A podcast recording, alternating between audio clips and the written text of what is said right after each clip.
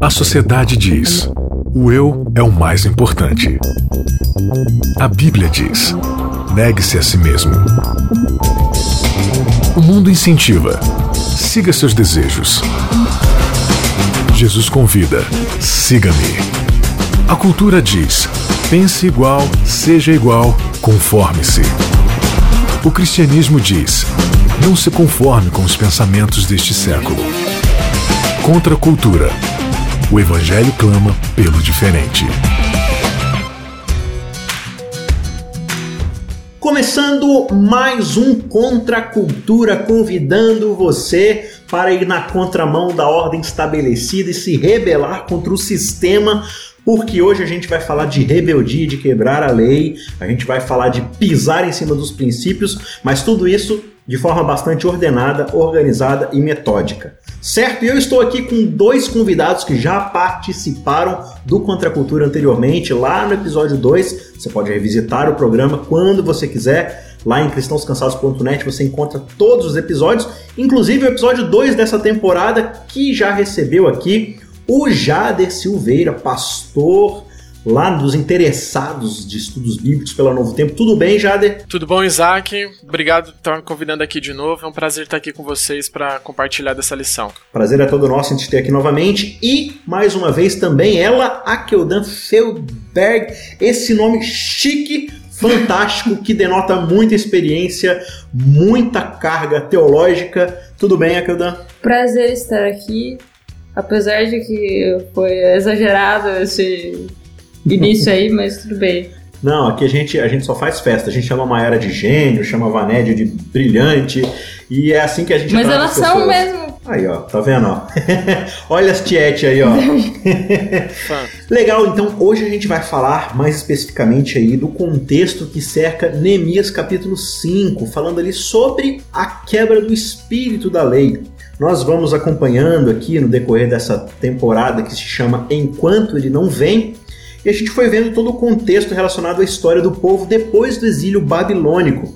E é interessante que existem vários processos de reforma acontecendo ali no meio do povo, reformas, digamos assim, mais religiosas, espirituais, reformas mais físicas e concretas dentro dali do, da engenharia de Jerusalém, muros, templos e tudo mais. E a gente fica esperando que agora vai, né? Agora o povo já aprendeu o que é exílio, agora o povo já entendeu o que, que acontece quando não se faz a vontade de Deus, né? Ou como é que o ser humano oprime o próprio ser humano. Então agora que a gente teve várias reformas aí, já saímos de Babilônia, agora a coisa vai dar certo, agora o povo vai se voltar para Deus e fazer sua vontade, amar o próximo.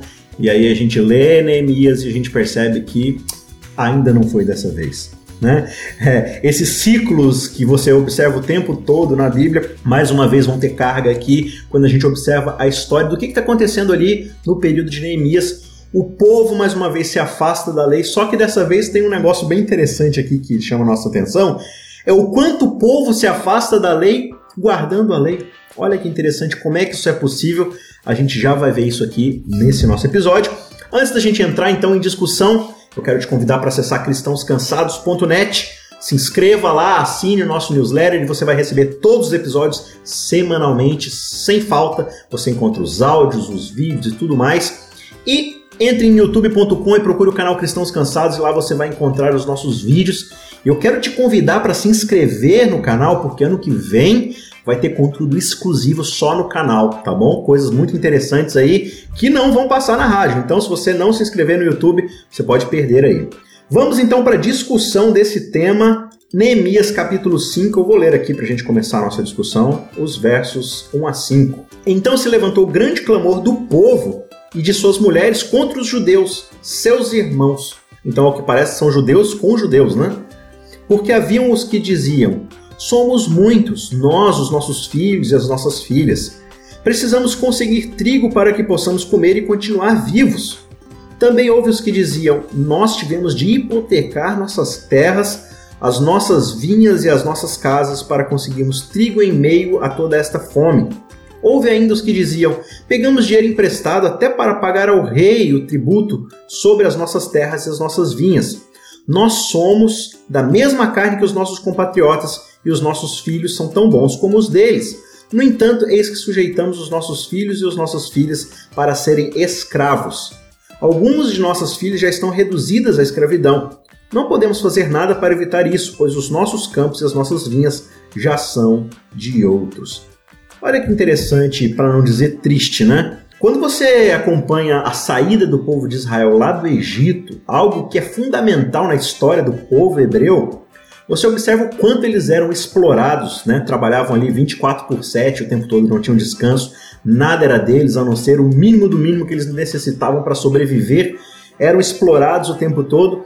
Então esse lance da escravidão é algo que está muito embrenhado no próprio DNA do povo hebreu, né? na própria história de Israel, algo que para eles é muito doloroso. Só que quando a gente vai ali para o Sinai todas as leis que são dadas para o povo, você vai observar Deus preocupado o tempo todo ali em quê? Em livrar Israel da escravidão. Em não permitir que a escravidão volte a ser realidade em Israel. Então ele dá várias leis sobre jubileu, sobre o trato com servos, com escravos, com pessoas estrangeiras várias coisas ali para equilibrar a economia de Israel para que não haja essa exploração, não haja esse problema. Só que o que a gente vai perceber no decorrer de toda a história do povo, isso é realidade antes do exílio, na verdade foi um pouco do que levou Israel para o exílio babilônico, e parece que aqui continua sendo a mesma realidade dentro da história de Neemias e do povo pós-Babilônia. O que, que, essas reclamações aqui dizem sobre a, a realidade que Israel estava experimentando ali nos tempos de Neemias? Parece que isso mostra pra gente que esse lance da exploração econômica é um ciclo constante na história do povo bíblico, né? É, já é bem antiga essa história. Cara, o que mais me impressiona é você escravizar alguém da sua própria família, cara, da sua própria comunidade, né? O normal é um país invade o outro, escraviza o outro, mas a situação estava tão feia que eles escravizavam os da própria comunidade. O pessoal começou a passar fome, né? Tava tão feio ali o pós-exílio que eles começaram a vender o pouco que eles tinham e como resultado da dívida eles tinham que agora oferecer a própria vida em escravidão pros da própria família da, da comunidade. Cara, isso é muito estranho. Você ser um povo que foi tirado da escravidão, Deus relembrando eles, olha, eu tirei vocês da casa da servidão do Egito e agora eles estão aplicando aquilo que, cara, isso é estranho para mim. Eu vou tirar vocês lá da, da escravidão para vocês virem escravizarem outros. O pecado é ilógico, eu acho que é por isso. Não tem como justificar uma ação dessa. É, acho que a única lógica que existe no pecado é o eu acima de todo o resto, né? Eu queria falar de Êxodo 21, que você, que você tinha citado, Isaac. Hum. Você falou que Deus ele deu, ele se preocupava com essa questão social. E é interessante como Deus ele lida com a gente, né? Existem coisas culturais que são realmente tão enraizadas e que Deus ele não muda, mas ele lida com elas e vai extinguindo elas, né? Uhum. Tipo lá em, em Êxodo 21 fala sobre as leis dos escravos. Então você podia, se você se endividasse, você poderia, sei lá, se vender como escravo, mas no máximo era seis anos, não mais do que isso. Uhum. Você era liberto no sétimo ano. Isso liga a outras coisas, liga aos, a lei do sétimo ano, liga ao jubileu, tem outras conexões. E todas elas falam sobre graça, porque você não pode ser dono de ninguém. Quem é dono de todas as pessoas é Deus que é o Criador. Então você não pode ser patrão ou dono de ninguém para sempre. Só se a pessoa dizer assim: olha, é, eu gosto tanto de você, eu gosto tanto de você me trata como um filho que eu quero ser seu escravo para sempre. Então, só nesses casos. Porque se a gente for comparar as leis de escravidão de Israel para outros povos, como acontece, por exemplo, no Código de Hammurabi, você só era escravo por três anos. Só que você, quando você saía da escravidão, você saía sem nada. Então, o que, que provavelmente aconteceria com você? você se tornaria escravo para sempre, porque você saía sem nada. Agora em Israel você saía seis, você era escravo por seis anos, então você saía com o melhor do campo, com o melhor do rebanho, com o melhor que tinha lá, então você não ia ser escravo de novo. Só que lá em Jeremias 31, o que que Jeremias fala para para as pessoas. Ele disse assim: olha, Deus ele vai fazer uma aliança, né? Cortar uma aliança. Só que a aliança que ele vai cortar, vai cortar vocês no meio, porque vocês falaram que iam é, libertar os escravos e não libertaram. Então aí a gente vê uma progressão, né? Tipo, Deus ele tirando essa cultura de escravidão e agora o povo ele não quer porque é a questão da ganância, né? Eu não vou liberar os escravos, eu vou continuar com eles aqui. Esse aspecto de graça, né? Como ele, ele é interessante, né? Até com os próprios servos. No capítulo 20, quando Deus ele vai dar os mandamentos para o povo, Deus fala assim, é, Êxodo 21, Então falou Deus todas essas palavras. Eu sou o Senhor, o teu Deus, que te tirei da terra do Egito, da casa da servidão. Olha, eu tornei vocês livres. Uhum. Agora eu vou dar leis para vocês se manterem livres e manterem vocês em igualdade, né? No, no mandamento do sábado, quando Deus fala que ele pede para não trabalhar, nem o filho, nem a filha, nem o servo, nem o animal, nem o estrangeiro, ele tá falando: olha, todos vocês são iguais no meu dia. Não tem, re, não tem rico, não tem pobre, não tem escravo, não tem livre.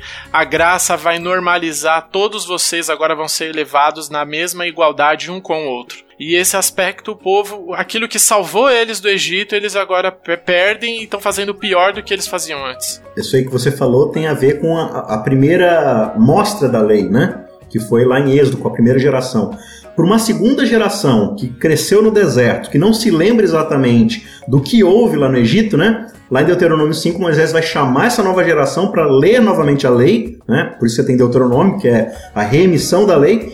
E quando você vai para o mandamento do sábado, o texto lá é diferente do primeiro texto. Ele vai Sim. dizer o seguinte: olha, por que, que vocês vão guardar o sábado? Porque vocês eram escravos na terra do Egito e Deus libertou vocês com mão poderosa. Né? Então, vocês vão descansar na confiança de que Deus tirou vocês da escravidão. Então, o sábado ele vai se tornar um memorial de liberdade, né? Ele vai se tornar um símbolo de que o ser humano ele é livre, ele não pode estar debaixo do jugo de outro ser humano, do, né? Então, claro, existe uma diferença aqui, por exemplo, entre a escravidão egípcia e a escravidão é, desse contexto aqui que está sendo discutido de Israel e como a Keldan falou do Código de Hammurabi. E o Egito, como você falou, né, Jade, era uma nação que conquistou outra, ou no caso ali é uma situação parecida, mas basicamente você impõe a escravidão sobre um determinado povo e tal muito do que é parecido com o nosso contexto mais moderno aqui de escravidão em cima de negros, né, em cima de outras de etnias e tudo mais. Já no caso de Israel aqui, e o que acontecia também em Babilônia, às vezes uma pessoa se endividava e ela não conseguia cumprir ali com por diversas questões, má administração financeira, gastou demais, ou realmente aconteceu alguma crise, né? E a forma como ela achava de quitar suas dívidas era vender sua força de trabalho. Então ela se submetia a ser serva, a ser escrava de alguém mas a lei de Israel dizia: olha, isso só pode se dar num período X. Por quê? E tem Porque regras, né? E tem várias regras. Você não pode explorar além daquilo que é colocado e tudo mais. Então, você vai garantir que o erro de uma geração não passe para a próxima geração. A mesma coisa acontecia com a terra. Às vezes a pessoa se endividava e ela precisava arrendar ou hipotecar, como diz aqui no período de, de Neemias, né? Hipotecar sua terra, ou seja, ela vai arrendar a terra para outra pessoa que vai lhe pagar adiantado esse aluguel, digamos assim, mas ao fim de 70 anos ali, essa terra Restaura. precisa voltar, precisa ser restaurada. Que era um próprio jeito de você é, combater a própria inflação, né? Você não tinha nem inflação por causa disso, porque a terra ela tem o mesmo valor de produção hoje, ela vai ter daqui a 70 anos, né? Isso combatia a desigualdade social ali também. Isso, então você garantia que a próxima geração não recebesse os problemas econômicos que a sua geração anterior tinha feito, né? Então você sempre era redimido, isso sempre era corrigido. Mas a gente vai observar, e parece que a gente não tem indícios na história do povo de que essas leis foram cumpridas. Pelo contrário, tipo, às vezes o, cara era trazido como escravo para pagar suas dívidas e os próprios sacerdotes, pessoas que deveriam ali mediar isso no meio do povo, faziam esquemas com líderes, com pessoas ricas, proeminentes, para estender esse período de escravidão, para a pessoa continuar tendo mão de obra barata ali e tudo mais. E parece que isso não mudou no caso de Neemias, né? Não no caso de Neemias em si, mas na situação da história ali do povo, na época de Jeremias, parece que continua tudo a mesma coisa. Ó, Kildan, essa coisa da ganância do ser humano, da exploração do outro, da opressão econômica, né? A gente sempre trata de opressão econômica porque o dinheiro ele é um símbolo dessa coisa econômica do ser humano, né? De poder trocar, vender, repartir e tudo mais. Por que, que parece que isso é um tema tão recorrente na Bíblia? Por que, que parece que a gente nunca aprende a lição e, e transcende, digamos assim, esse problema das finanças? É, Jesus ele diz assim que, a, que o amor ao dinheiro é a raiz de todos os males. Então Sim. parece que é um, um problema né, que vem se repetindo se repete várias vezes na Bíblia e se repete hoje. Se a gente for ver as maiores razões que tem treta em casamento hoje, é a razão financeira. ou que acabam se acabam as amizades, também é razão financeira de muitas coisas, porque a ganância tá no coração humano. Quem sabe, tipo, na época não era, lógico, era não é o mesmo dinheiro que tem hoje, não tinha casa da moeda como se tem hoje, mas também é questão de ganância, de eu querer ter mais do que o outro e se eu precisar pisar por cima do outro, eu vou fazer isso. Uhum. Porque quem interessa sou eu. É, então, na verdade, o dinheiro ele é só um simbolismo de uma posse, né? De algo que eu quero para mim. E aí, quando eu coloco isso acima do valor da vida humana, eu tô justamente descumprindo o propósito que Deus colocou pro ser humano, né? E o problema aqui não é o dinheiro, né? O dinheiro não é mal em si. Uhum. Mas ele, ele é como uma esponja, né? Ele vai sugar aquilo que a pessoa é e vai demonstrar para todo mundo. É, ele é uma ferramenta, né? Assim como uma faca que pode passar manteiga no pão e pode arrancar o intestino de alguém. Né? Vai aí é, no propósito da pessoa, né? O parece, dinheiro é a mesma coisa. Sim. Parece que a pessoa se revela, né? Em questões de dinheiro. Você quer conhecer alguém? e ver como ela usa o dinheiro. Então, os usos que ela faz, os financeiros que ela faz, o, o jeito que ela trata os outros com, a, com relação a essa questão financeira. Sim. É, e, e, dentro dessa, claro, igual você mencionou, Jesus ele não vai falar que o dinheiro é a raiz de todos os males, né? Ele fala Mas que o, amor, amor o amor ao dinheiro.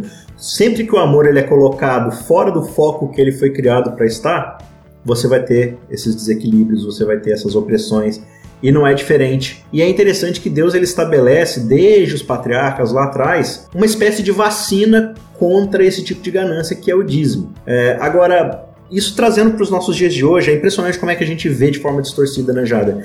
É, é, os propósitos de Deus para nós. E aí, entrando propriamente no lance da lição de que a gente consegue guardar a letra da lei, quebrando o espírito da lei ao mesmo tempo, você tem então essa ideia do dízimo, ou seja, 10% do que eu recebo, eu, é de Deus. é de Deus. E aí a gente pega hoje, nos dias de hoje, pega assim, não, caiu meu salário lá, milão, caiu milão na minha conta. 100 é de Deus, os 90 900, é do mundo. 900 eu faço o que bem eu quiser. É, então se não é para Deus, é para quem? É pro diabo? É para mim? Como é que funciona? É, será que o dízimo é, é meramente isso? É eu, é eu pegar 10% e dou para Deus, para Deus não ficar bravo comigo, então eu tiro a partezinha de Deus, né? E o resto, as coisas funcionam do jeito que eu quiser. Ou será que viver debaixo do senhorio de Deus, e a gente já discutiu isso na lição 2 sobre o lance do temor a Deus, né? Se eu reconheço que Deus ele é Deus sobre todas as áreas da minha vida e é 100%, como é que dá essa relação entre essa letra dos 10% e ao mesmo tempo o relacionamento que eu tenho com as minhas finanças e com o senhorio de Deus na minha vida? É, esse aspecto, né, quando Deus pede os 10%, é um ato de lembrança, né? O dízimo nos relembra que Deus ele é dono de tudo, ele é o doador da vida e tudo que a gente tem é, vem de Deus, né? A Bíblia fala que Deus que nos dá força para adquirir a riqueza, né? Então, como que você vai ganhar dinheiro, mesmo sendo que é Deus que te dá força para adquirir essa riqueza? É, esse aspecto do, do dinheiro na vida do cristão, né? Ele é a, praticamente a origem de quase todos os problemas da nossa vida. As pessoas entram em conflitos no casamento por dinheiro. As pessoas entram em crise porque falta dinheiro. Viravam escravas naquela época porque faltava dinheiro. E tem um autor de um livro que eu tô lendo chamado Caminhos Esquecidos do Alan Hirsch, e ele fala que um dos maiores inimigos do cristianismo ocidental é o consumismo. Como que a gente combate o consumismo? Quando a gente primeiro usa o nosso dinheiro para pensar nos outros e depois a gente pensa em nós. Aí a gente se torna um abençoador e deixa de ser um consumidor. E eu acho que esse é o propósito de Deus quando ele quer mexer no nosso bolso, é combater o nosso egoísmo. É lembrar que tem pessoas ao nosso redor que, tem que estão em condições piores do que a gente. E se Deus está dando mais para você, é justamente para você erguer a condição daquela pessoa. É você restaurar a imagem daquela pessoa à semelhança de Deus. Então a gente observa o, o quanto Deus está preocupado. Não é assim, ah, é, fidelidade nos dízimos, nas ofertas, né? Não, Deus está preocupado se eu estou colocando a vírgula no lugar certo, a casa decimal certa, né? Será que eu estou dizimando bruto ou líquido depois do, do, dos impostos ou antes dos impostos? E a gente está preocupado com a casa decimal da vírgula e a gente não percebe que na verdade o que Deus está falando, olha, se você está debaixo do meu senhorio, então tudo que você tem, na verdade, é meu. Por isso que você é um mordomo, né? A Bíblia vai usar essa linguagem do, de alguém que administra uma posse que já é de Deus. Então é impressionante como é que a gente dizima, como diz lá dos fariseus, né? O hortelão, o cominho, é, cada coisinha ali, mas a gente falha, e aí Jesus vai dizer: se vocês falham o quê? Na justiça, na misericórdia. É, essa questão que você falou da justiça e da misericórdia entra naquele debate também, a letra da lei e o espírito da lei, né? Uhum. Como que eu guardo a lei, mas ao mesmo tempo eu não tô guardando a lei? Como que você vê essa dinâmica? É muito próprio a gente chegar assim e, e observar o mínimo múltiplo comum, o mínimo divisor comum, como a gente estuda lá em matemática, né? Não, qual é o mínimo do mínimo que eu preciso fazer para. É, isso me remete um pouco, por exemplo, à história do jovem rico, né? Senhor, o que, que eu preciso fazer para ter a vida eterna? Tipo, qual que é o mínimo? Eu já acho que eu faço mais do que o mínimo, né? Que eu guardo a lei desde pequeno e tudo mais e tal. Aí Jesus fala assim: então, você quer realmente ter vida plena? Tem um negócio muito mais do que simplesmente guardar o mínimo da lei, a letra da lei. Né? Então ele vai falar assim: ó, pega tudo que você tem, vende, distribui entre os pobres, então você vai ter vida. E a gente olha para a lei de uma forma muito deturpada muitas vezes, né? Porque, veja, qual que é o contexto dos Dez Mandamentos? É, eu tenho para mim, isso aqui é uma opinião do Isaac, tá? Que Deus nunca quis dar dez mandamentos pro povo, ou para nós. É, quando você observa e fala da lei na Bíblia, a lei ela sempre tem um lance de ser uma lei eterna uma lei que existe desde a eternidade, né? Então, o lance da lei sempre foi revelar o caráter de Deus de forma que o ser humano ou que a criação possa interagir. Então, o lance de Deus nunca foi proibir que o ser humano matasse. Isso acontece porque o ser humano deseja matar. Então Deus precisa colocar um freio e falar assim: não pode matar, tá? Ó, deixa eu falar Limites. uma. Deixa eu falar uma paradinha aqui para vocês. É feio esfaquear o coleguinha, tá? É, é, é, zoado. Ó, deixa eu explicar para vocês. O que é do outro você não pega. É feio, feio, feio, né? A vontade de Deus nunca foi faz, falar para o ser humano não é para matar, não é para pegar a esposa do outro, não é para fazer isso. O lance sempre foi assim: olha, vocês são minha imagem e semelhança e o meu caráter de, é de amor, é de abnegação, é de serviço, é de entrega, né? Então, o que é ser minha imagem e semelhança? Cara, não é não matar, é se sacrificar pelo outro. Não é não roubar, é pegar o que eu tenho e oferecer ao outro. Então, quando eu me coloco dentro dessa perspectiva do que a lei me limita a fazer, eu perco de vista tudo aquilo que a lei me propõe a ser, me leva para ser, que é olhar para Cristo e falar assim: como é que eu posso é, ser imagem de Deus e revelar o que Deus está querendo que eu seja, porque Ele me criou para ser essas coisas, né? Então eu acho que Jesus ele vai trabalhar muito esse lance da, do espírito da lei. Ele fala assim, gente, uh, o propósito da lei é a misericórdia, é salvar o ser humano, é proteger o ser humano. Tem até aquela história do, do homem da mão ressequida, né? Jesus ele chega no meio do, do, do, da sinagoga ali, aí ele vê um homem com a mão ressequida, aí ele fala, se aproxima daqui e tal, ele vê que ninguém está fazendo nada, aí ele fala assim, o que, que é certo fazer no sábado? O bem ou o mal? Aí ninguém responde. Putz, pergunta difícil, hein? O que, que, é certo fazer, o bem ou o mal? Cara, não fiz doutorado ainda, então não sei responder se é certo fazer o bem ou o mal. Aí Jesus pergunta: o que, que é certo fazer? Salvar uma vida ou tirá-la? Eles não respondem. Aí Jesus chama o cara pro meio e fala assim: estende sua mão. Aí ele vai lá e cura a mão do homem da mão ressequida. Por quê? Porque era o certo a se fazer. Ok. Os caras que estavam indignados com Jesus ter praticado um ato de bondade saem da sinagoga, vão lá para fora, se reúnem. Para conspirar. E eram horas sabáticas. Aí eu fico perguntando, cara, é errado você praticar medicina no sábado mas planejar um assassinato, ó, tema tá de JA. Né? né? Tá dentro da lei. Que experiência que a gente pode tirar disso daí? É, como é que é possível tá se apegando ali à vírgula da lei, mas ao mesmo tempo a gente ignora o propósito que a lei foi nos dada, né? Tipo, para que, que ela foi dada? Misericórdia, juízo? Como é que a gente encontra o equilíbrio nessas coisas? Ah, acho que. Uh, é, é o que você tinha falado ali antes, né? O propósito de, em Deus tudo é tipo amar Deus e amar o outro quando a gente entra para as coisas que não são certas, é, é, um amor de forma deturpada. Eu me amo a mais do que amo o outro. Uhum. Eu me coloco no lugar de Deus. Deus tem que ser o centro da minha vida. O Jader tinha comentado uma coisa aqui antes que eu achei muito legal, né? Ele falou assim: Cara, se você tá tão preocupado no horário do pôr do sol para não quebrar uma lei, você já perdeu o espírito do sábado há muito tempo, porque deveria ser um prazer você estar com Deus e você desfrutar dessa conexão, né? Tipo, eu achei muito legal que ele tinha comentado eu fiquei pensando nisso, assim. Eu acho que na nossa vida tudo tem que ser. O primeira, a primeira coisa é, é buscar o, o princípio de tudo. Mateus 23, 23, né? Uhum. A, a, misericórdia, a justiça e a fé. Miqueias 6, verso 8 que também vai, vai meio que refletir essas, essas mesmas coisas. O princípio de toda lei, o que é? Misericórdia, justiça, ou andar humildemente com teu Deus. Uhum. O começo de Miquel, né, que no caso é 6, é, é o que, que é que o Senhor espera de mim? Tipo, será que eu vou a Deus com holocaustos, com sacrifícios, com sangue de ovelhas, com vacas? O, o, que, que, o que, que eu posso oferecer a Deus que ele fique feliz comigo? Aí eu falo assim, ele já te falou. Ele já te declarou, homem, o que, que, que o Senhor espera de ti que você caminhe humildemente diante de Deus, ame a justiça, ame a misericórdia, né? ofereça isso como, como sacrifício.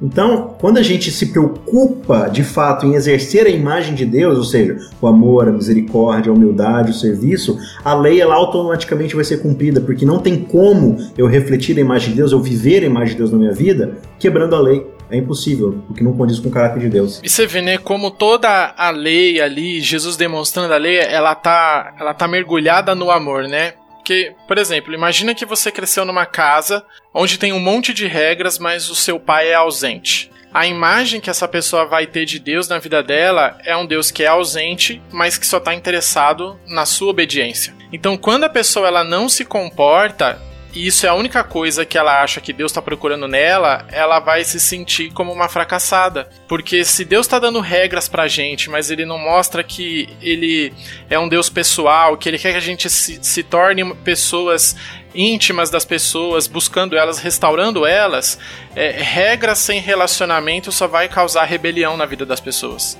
E era justamente isso que, o, que os fariseus faziam. Eles estavam se preocupando com regras, mas eles não tinham nenhum interesse em se relacionar com as necessidades das pessoas, né? Que é aquela questão que a gente cai nos dias de hoje. Cara, eu só vou evangelizar quem é parecido comigo.